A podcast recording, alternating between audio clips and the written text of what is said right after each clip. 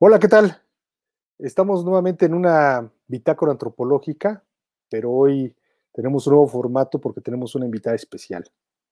Eh, es para esta bitácora antropológica un gusto, un placer, todo un honor que sea nuestra eh, primera invitada, la maestra Nuria, con ustedes. Agarramos con el café en la boca. ¿Cómo estás? Muy bien, muy contenta, muy agradecida. Voy a decir que soy la madrina de tu programa. Eso, la madrina. Trayendo invitados. Entonces, te, te, amadrino. Oye, qué gusto. Este, y, y, además, pues, ¿quién? O sea, estamos como poniendo belleza en este pinche este, bitácora antropológica, ¿no? Después de estar con un monólogo, pues hoy por primera vez vamos a hacer un diálogo y qué mejor con una persona tan inteligente como tú y tan brillante que no podemos pues dialogar sobre uno de los temas eh, centrales, digamos, de la sociedad que es la familia. Platicaba con Nuria y, me decía que había que hablar sobre la familia y la desorganización, o cómo era el asunto. La familia como descomposición social. Descomposición social. Yo me, me persiné y, dije, esto no puede ser posible, esto no existe, pero veo que Nuria puede ser mucho más irreverente que yo. ¿Por qué no te presentas, Nuria, y empezamos a platicar? Eh, órale, pues bueno, pues yo soy, tengo 42 años, soy mamá, soy soltera, eh, mexicana, hecha en México, hasta donde sé, 100% hecha en México, eso dice mi mamá. Este, soy recién llegada en Canadá y digo recién llegada porque, porque la palabra inmigrante no me gusta.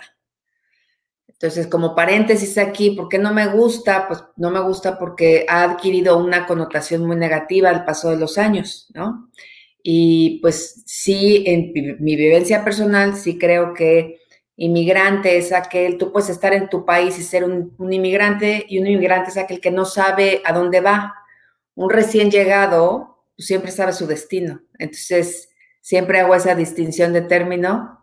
Entonces, soy una recién llegada en Canadá, llevo cinco años viviendo en Canadá, tengo dos, hijas, eh, soy maestra en responsabilidad social y más, más bien soy maestra en la vida, pues, ¿no? Porque uno se hace en la vida eh, comunicóloga de, profesión eh, y actualmente soy, eh, soy coach. no eres forastera en Canadá. No soy forastera, no soy forastera. Es que sí, importa, la verdad es que hacer esas distinciones sí, sí importa, porque es, em, no solamente es, es, el lenguaje el que te hace, el que crea tu identidad frente al otro, pero también es el lenguaje el que te arraiga donde estás. Entonces, desde esta connotación negativa que tiene la palabra inmigrante, em, pues no hay pertenencia, ¿no? No hay arraigo. Entonces, por eso sí, un poco esa, esa distinción. Las palabras son importantes, pues la forma que aprendemos con H intermedia la realidad, ¿no? La forma en que agarramos la realidad y, la, hacemos parte de nosotros.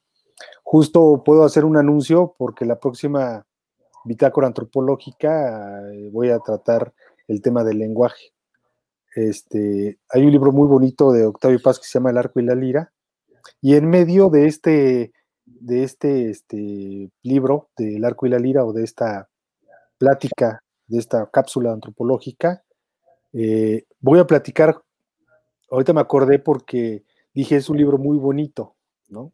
Y voy a platicar con, Alejandro Payá sobre sociología y literatura. Mm. Y eh, viene a colación un poco lo de bonito, porque a veces la teoría no es bonita, pero creo que hay momentos en que la teoría puede ser hermosa, no solamente bonita. Entonces, eh, a veces se puede confundir y pensar que es como estética, ¿no? La teoría no es estética, pero es bonita. Es bonito. Entonces, el libro es bonito, no es estético en el sitio, porque yo creo que es bonito cuando te cae el 20. Dices, ay, está muy padre, esto está muy bonito, pues, ¿no? Lo que leí, lo que entendí.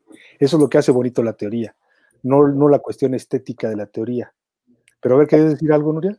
Pues yo, yo profundizaría en ese tema, diría que que la, la teoría, lo que hace bonita la teoría es la experiencia vivencial. Y, y todavía es más bonito cuando tienes una experiencia estética con esa teoría, que no necesariamente la experiencia estética puede ser bonita. La experiencia estética puede ser sacar una miseria personal, pero ahí estás implementando la teoría. Entonces, en ese sentido, pues es bellísima, porque la vives, ¿no? Claro.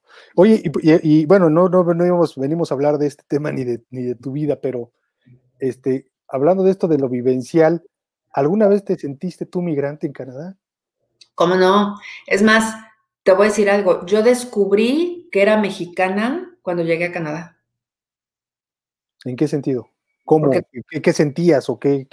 Cuando, yo vivía en México, pues yo no cuestionaba mi nacionalidad, yo no cuestionaba mi geografía, yo no cuestionaba mis interseccionalidades, yo no cuestionaba este, mi género, yo no cuestionaba, me consideraba feminista, pero pues la verdad es que sí era feminista de fresa, de verdad, porque vivía, estaba en el sistema heteronormativo cómoda.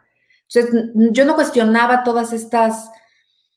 Eh, pues sí, identidades, ¿no? Pero cuando llego a otro país, llegas a otra realidad, que de hecho en nuestro tema sí voy a hablar de la realidad y tú hablaste hace 10 segundos de la realidad. Eh, cuando llego aquí es, la pregunta número uno es de dónde eres. Porque obviamente pues tienes acento. en México nunca me cuestionaban si era chilanga o de Tijuana o de era, lo das por hecho. Oyes el acento y dices, este debe ser del norte o del sur. Acá por el, por el acento era, pues, ¿de dónde eres? Mexicana. Y luego estaba Trump empezando su campaña.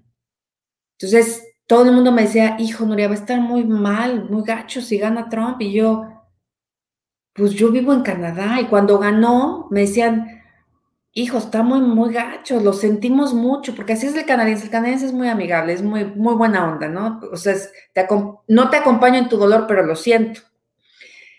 Y me decían, Nuria, qué mala onda que ganó Trump, y yo, pero es que no es mi presidente, ¿no? Entonces, me cuestioné mucho qué pasaba en la mente de la gente cuando dices México y cuando dices soy mexicano. Porque yo vivo en un país donde cuando digo soy mexicana, me, lo primero que me dicen es, ah, comes burritos, tomas tequila y celebras el 5 de mayo. Entonces son esas como etiquetas que yo, a ver, ni como burritos más que cuando tenía un chorro de hambre en el Oxxo y no y andaba de un, de un punto para otro, ¿no? Eso no es nuestro. Este, tampoco tomo tequila porque me trae malas memorias, ¿no? Este, no, una cruda de la chingada. Entonces está muy jodido. Y el 5 de mayo, pues es una marca norteamericana. El, si quieres hablar de nuestra independencia, es el 15 de septiembre. 5 de mayo es una calle. Es una calle, exacto, es una película, ¿no? Este, que está muy bien hecha, pero bueno. Eh, pero es, es ahí descubrí que era mexicana. Cuando llegué y alguien me decía, mexicanas, significas esto en esta caja. Oye, bueno, digo, no nos venimos a hablar, pero a lo mejor sí se relaciona, porque a mí sí me han cuestionado si soy mexicano por mi nombre, por tu apellido, ¿no? Por tu nombre, ¿no? Nunca te preguntaron en México, oye, tú eres mexicana, tus papás son mexicanos. Fíjate que no. No me pasó, pero sí me pasó, es que te digo, acá fue una, eh, formar tu identidad como recién llegado es, es otra bestia, ¿no? Eh, por azares del destino, pues yo estoy muy cerca de los, de los Estados Unidos, ¿no? Entonces, eh, por cualquier situación que tengo que cruzar, cuando cruzo Said es y un día me aventé un chiste y casi me retachan, ¿no? Ya sabes, yo de jajaja. Ja, ja. Entonces está el, oficial de migración en el lado gabacho y, le digo, le doy mis papeles y me dice, ah, mexicana. le digo, están más preocupados por la frontera sur y yo entré por el norte. Entonces, me quedó viendo como hija, ¿no? Pero estuvo bueno. Entonces, pero pues no, como yo iba con mis hijas, pues no me podía decir, o no podía armar como un rollo, ¿no? Entonces me dice, pero a ver, no, espérame. Mexicana, vives en Canadá, porque tenía mis papeles de que estoy legal en, Canadá, pero tu apellido no es mexicano. Y yo, bueno, es que este, mi, papá es, judío de, de, Israel. Ah, entonces con esta carga que ellos tienen antisemita, ¿no? Pues era otra etiqueta. Entonces el cuate estaba más como, hijo, esta no está padre, ¿no? Esta no, este es terrorista, ¿sabes? Todos estos, o, es terrorista o es narco. Entonces, pues no hay como mucho margen para dónde hacerte. Entonces, pero en México nunca me pasó, como que estamos en México, sobre todo en la Ciudad de México, ¿no? Que hubo que fue, es una ciudad eminente, eh, que se construyó de la migración en muchos aspectos. Y más cosmopolita. Es más cosmopolita, entonces jamás me la hicieron. Sí tenía esta cosa de Nuria es diferente, entonces eso no sabe si es primo del feo o del, o del raro, ¿no? Pero pues entraba en esa categoría y nadie me cuestionaba, me cuestionaba nada. Yo creo que también porque soy buena onda, entonces me sé acomodar, pero pero acá me, sé, acomodar con mis rarezas. Me sé acomodar. Este, híjole, fíjate que iba a grabar también para, para, para Instagram y se me olvidó con, el, con la emoción. A, ver, a ver, si podemos empezar a grabar. No sé cómo me veo. Es que yo estoy medio oscuro, pero este, podemos empezar a tratar justamente el tema. Eh, yo creo a propósito de lo, que, de lo último que veníamos diciendo acerca de nuestras, nuestras raíces, que eh, también en la mañana platicaba con, mi analista sobre, sobre esto de, de, la, familia, ¿no? de, nuestros padres, pues. Es que está, es muy bonito, es un tema, es un tema que da, que da para mucha es un tema al que nadie le quiere entrar si, si no. Es un tema al que nadie le quiere entrar. Un poquito de dolor. Y pareciera que, que a la familia le damos un indulto nada más porque es la familia. O sea, cuando. A ver, pero antes de que. Déjame hacer un segundo corte. Estamos platicando con Nuria sobre la familia, vamos a comenzar a platicar con Nuria sobre la familia. Esto es para Instagram. Este, yo creo que sí, porque, pero más bien a mí me gusta más, eh, me parece mucho más completo el concepto de organización social que el de familia. Si para mí la, la familia la entiendo mejor como una organización social, como esta palabra familia, porque familia es efectivamente un cúmulo de, complicidades, es eh, muchas formas de hacer familia, muchas este, eh, tipo de organización, ¿no? Pero la palabra organización me, y lo que más o menos me decía en la, mañana, sin, hacer aquí una confesión de mi, sí, por favor. sesión, pero es que cada uno tiene un papel dentro del, dentro del espacio familiar, ¿no? El padre, la madre, la hija. Y cuando alguien no lo capta bien su papel y el rol del otro, es cuando se genera un conflicto, ¿no? Y eso yo entiendo por, por organización social porque podríamos decir algo muy de sentido común, Nuria, que incluso los chavos de la calle que están reunidos lavando este, parabrisas en, el semáforo son una familia, no una organización social, son una familia. Actúan como familia, hay un padre, y una madre, ¿no? Es un clan. Es un clan. Entonces, eso es este, lo que yo decía hace rato, distintas familias. Tú decías, pareciera que, por ser familia ya todo está perdonado, ¿no? Es un indulto, lo indultamos, de verdad, la otra vez estaba dando una plática de, cómo indultamos al, viejo, ¿no? Fue pederasta, pero ya está viejo. A ver, ¿no? Este, tuviste una mamá golpeadora. Sí, pero es tu mamá. Entonces, hay un indulto a, la etiqueta que, es pavoroso y por eso yo te invitaba a decir, no, la familia, porque te acuerdas que estábamos jugando con el título, ¿no? De la familia como organización social, la no, pues la familia como descomposición social, porque hay que verla, ok, le llamamos familia a ese grupo de individuos que están compartiendo el espacio privado, ¿no?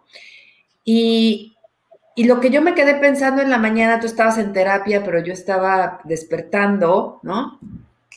Y dije, porque tengo yo dos horas menos que tú, entonces me paré antes que tú. Entonces, bueno, lo que yo estaba pensando era que la realidad es subversiva, subversiva por construcción social, no por naturaleza. Lo repito, la realidad es subversiva por construcción social, no por naturaleza. Entonces, construimos la realidad. Imagínate que ese grupo que denominamos familia, pues está construyendo una realidad, pero, pero esa realidad la está construyendo desde esta construcción de lo que platicabas tú con tu terapeuta en la mañana, del rol. La construcción social dice que mi rol en este grupo social, en esta dinámica social, tiene que ser el del papá de esta manera. Y el mío de la mamá tiene que ser de esta manera. Y eso no significa que realmente estemos ejerciendo papeles de libremente papeles de paternaje o de maternaje, que es bien distinto. Tú puedes ser papá, pero eso no significa que estás ejerciendo tu paternaje, y puedes ser mamá y no quiere decir que estás ejerciendo tu maternaje. ¿Por, ¿por qué no aclaras a los que nos están viendo qué es el paternaje y el maternaje? Sí, se ha escrito poco del paternaje, se ha escrito, mucho más del maternaje eh, por, por un sentido quizá obvio, que es vivimos en un sistema capitalista donde todo lo que sea masculino, pues, pues no, se, no se cuestiona, ¿no? Em, y en las últimas décadas que el hombre se está dando permiso, se está permitiendo explorar otros, otros estados del ser, como el ser emocional, pues la, la, la conversación se está transformando más hacia mirar al hombre en estos ejercicios emocionales y sensibles. Pero bueno, el, maternaje y el paternaje, es decir, ser mamá, pues meramente es, una, es un tema biológico, ¿no? Tu cuerpo está diseñado de alguna manera que, que vas a ser mamá, tienes hijos, ¿no? Punto. Ser mamá. Ser papá es educar a los hijos, acompañar, poner reglas, es esta construcción de el papá provee, la mamá recibe, ¿no? Y es esta dinámica a ver, tiempo. Eh, fíjate cómo haces una conceptualización de la madre a partir de lo biológico y del padre a partir de la construcción social, Nuria. Sí, sí. Porque la, el es ley, el padre es, por elementos culturales describiste al padre, pero por elementos biológicos, elementos innatos, humanos, digamos, biológicos es la palabra, conceptualizaste lo que es ser madre. Sí. Más allá de lo de la del elemento cultural, como si estuviera, no estuviera atravesada la madre por la cultura. Sí, porque desde se nos construye, socialmente se nos construye desde nuestra biología. A las madres. A las madres. Ah, ok, perfecto. Eso es lo que quería yo enfatizar de tu discurso, pues, ¿no? A las madres se nos construye desde nuestra biología. O sea, eres madre biológicamente, sí, no, no eres, un, un hombre es hombre en términos culturales y biológicos, y las mujeres solamente son mujeres en términos biológicos. Biológicos, de dadora de vida. Están fuera de la cultura. Fuera de la cultura. Perfecto. Sí.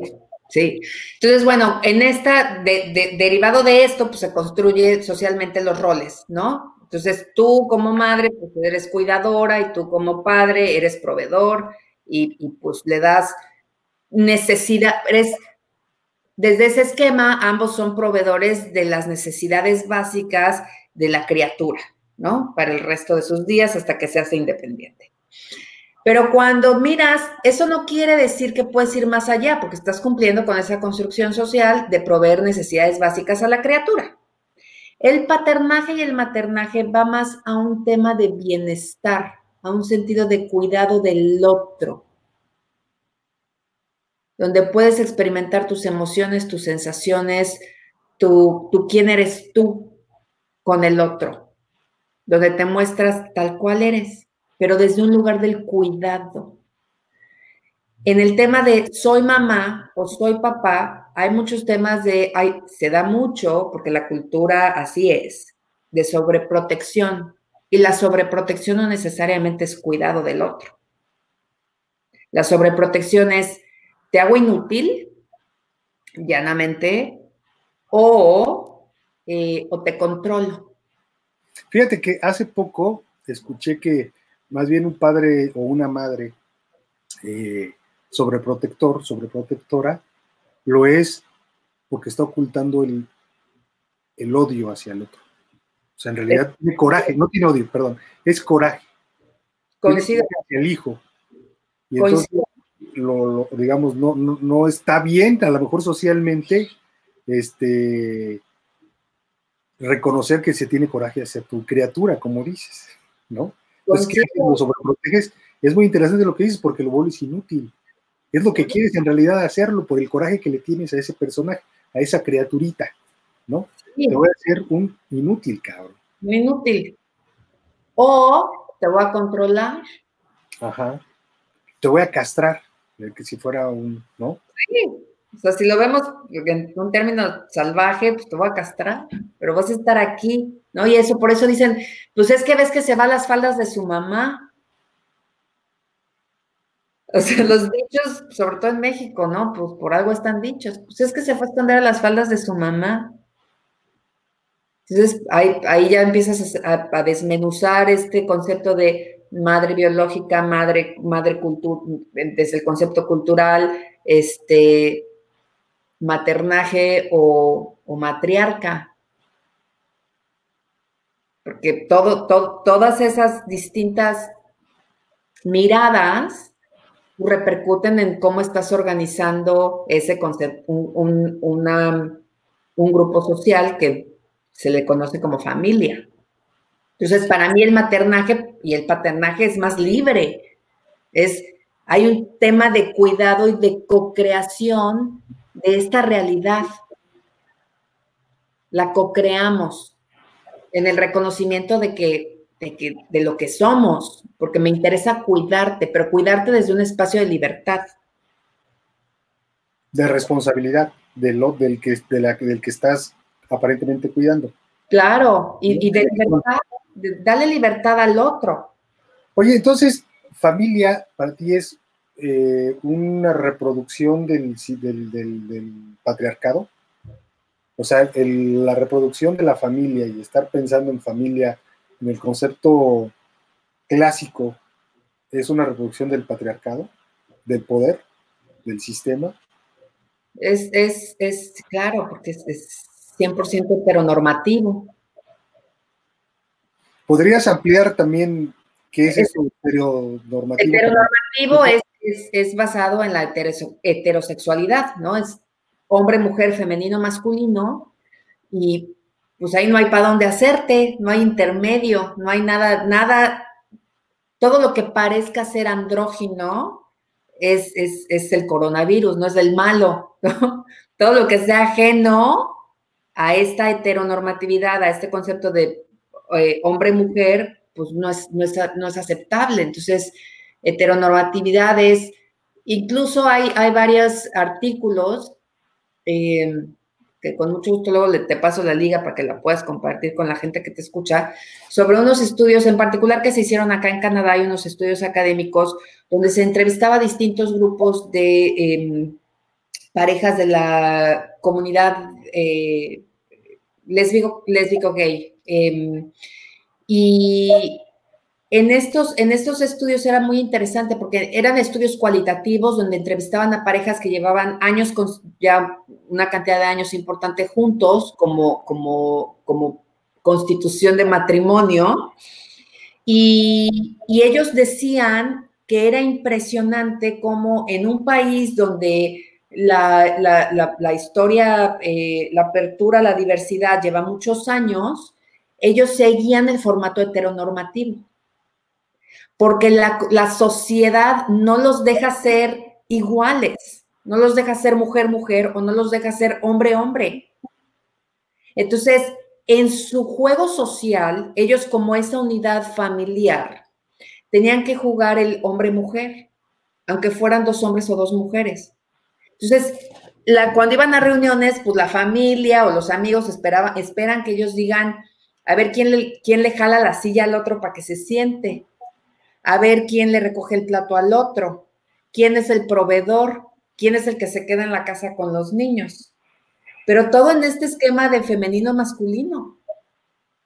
Está, muy fuerte, pues, porque yo, yo me, me, vi a mí y pues yo no, yo no, yo no permito que alguien, que una mujer me, me retire el plato por ser mujer. Yo puedo hacerlo, yo puedo lavar mi ropa, yo puedo lavar mis trastes. Este... justo eso es el no ser inútil. O sea, la cultura heteronormativa en la estructura familiar, pues hace al inútil. Tienes que ser dependiente de mí. Se generan, o sea, en la familia, por eso yo quería, por, eso lo puse como la familia como descomposición social, porque en esta familia se dan los, los más grandes ponemos los más grandes ismos y, cosas patéticas que tenemos, pero que las escondemos ahí. O sea, por decir, dime cuántos secretos no hay en una familia. No, no, no, no, es tremendos. Y además, se, individuo, ¿eh? Que todos sabemos que existen, pero que no los expresamos. No. no. O sea, yo sé que fulano hizo esto, yo sé que fulano es esto, y nos hacemos todos tontos, pues porque hay indultos. O sea, es como, puta, yo sabía que mi abuelo era golpeador, pero mi abuela, mira, ahí con él. Sí, y nadie habla del abuelo golpeador. Nadie habla, es un indulto, porque es el abuelo, es el árbol, ¿no? Pero lo que está silenciosamente, esta agresividad pasiva que estás pasando de generaciones en generaciones es, pues así es lo heteronormativo y así es la cultura y, así es, ¿no? Ok. Oye, ¿qué te parece si le damos aquí un corte para no hacerlo tan largo y hacemos una segunda parte para que dejar también picados aquí a los, ah. a, los camaradas que nos están observando y viendo? Y digo yo yendo para, para poder, tengo ahí una pregunta. Si quieres, este, la, la, dejo y regresando la podemos contestar. Eh, decías que en esto de lo eh, heteronormativo, la idea es que no, eh, digamos, hay un, hay, es, la dicotomía, ¿no?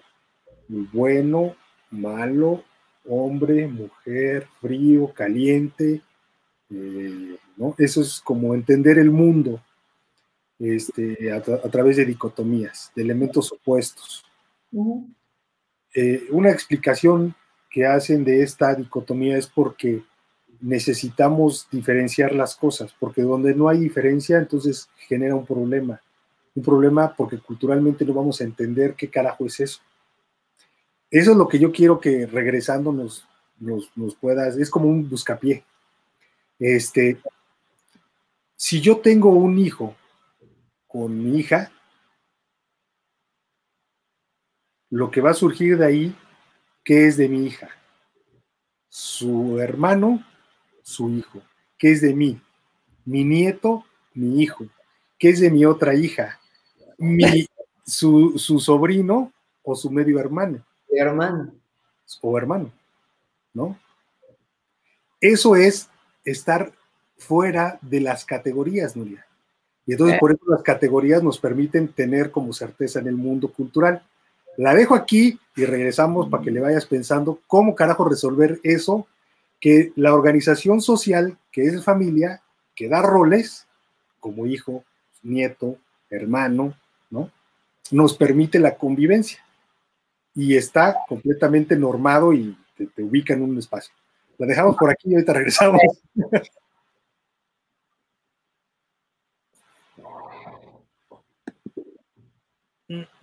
No, tengo que parar, pero no sé dónde parar aquí.